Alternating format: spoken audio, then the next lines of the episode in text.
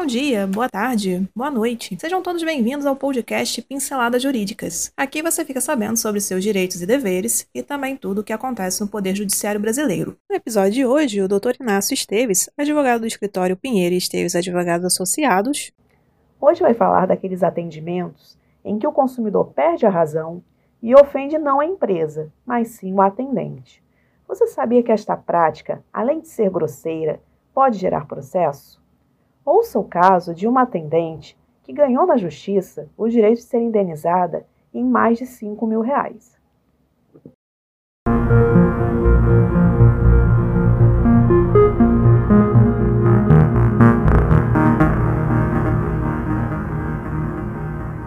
No caso em questão, a indenização de reparação por danos morais fixada em R$ 5.200 arbitrado pela Quarta Câmara de Direito Privado do Tribunal de Justiça de São Paulo, no recurso de apelação 1072026720208260100, manteve a sentença de primeiro grau, a qual condenou o cliente a indenizar por dano morais a atendente que sofreu ofensas e xingamentos durante ligações telefônicas para tratar de assuntos relacionados à locação de imóvel.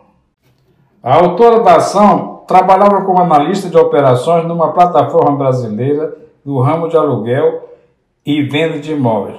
E ao atender a ligação de um cliente insatisfeito com o serviço prestado pela empresa, passou a ser hostilizado com xingamentos e palavras de baixo calão, como insignificante, vadia e parece uma louca, que teria lhe causado crises de ansiedade e depressão.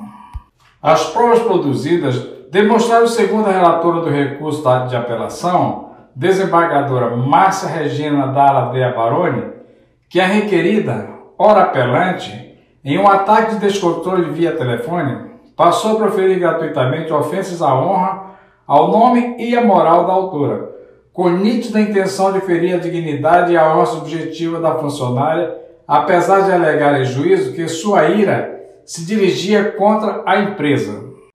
A desembargadora também afirmou que não houve polidez que se espera da vida em sociedade, ultrapassando o limite do razoável com invasão à privacidade da autora. E por hoje é só. Agradecemos sua atenção e esperamos ter lhe ajudado com este conteúdo. Toda semana são lançados dois novos episódios. Este podcast tem o apoio técnico-jurídico da Pinheiro Esteves Advogados Associados e o apoio tecnológico digital da Clã Soluções Digitais. Para conhecer mais, os links estão na descrição. Até o próximo episódio.